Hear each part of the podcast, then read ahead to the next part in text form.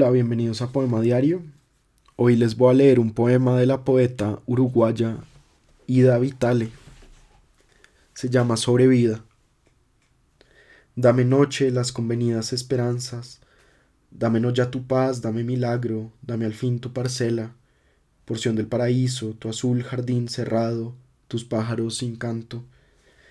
Dame en cuanto cierre los ojos de la cara, tus dos manos de sueño que encaminan y hielan, dame con que encontrarte, dame como una espada el camino que pasa por el filo del miedo, una luna sin sombra, una música apenas oída. Y ya prendida, dame noche verdad para mí sola, tiempo para mí sola, sobrevida.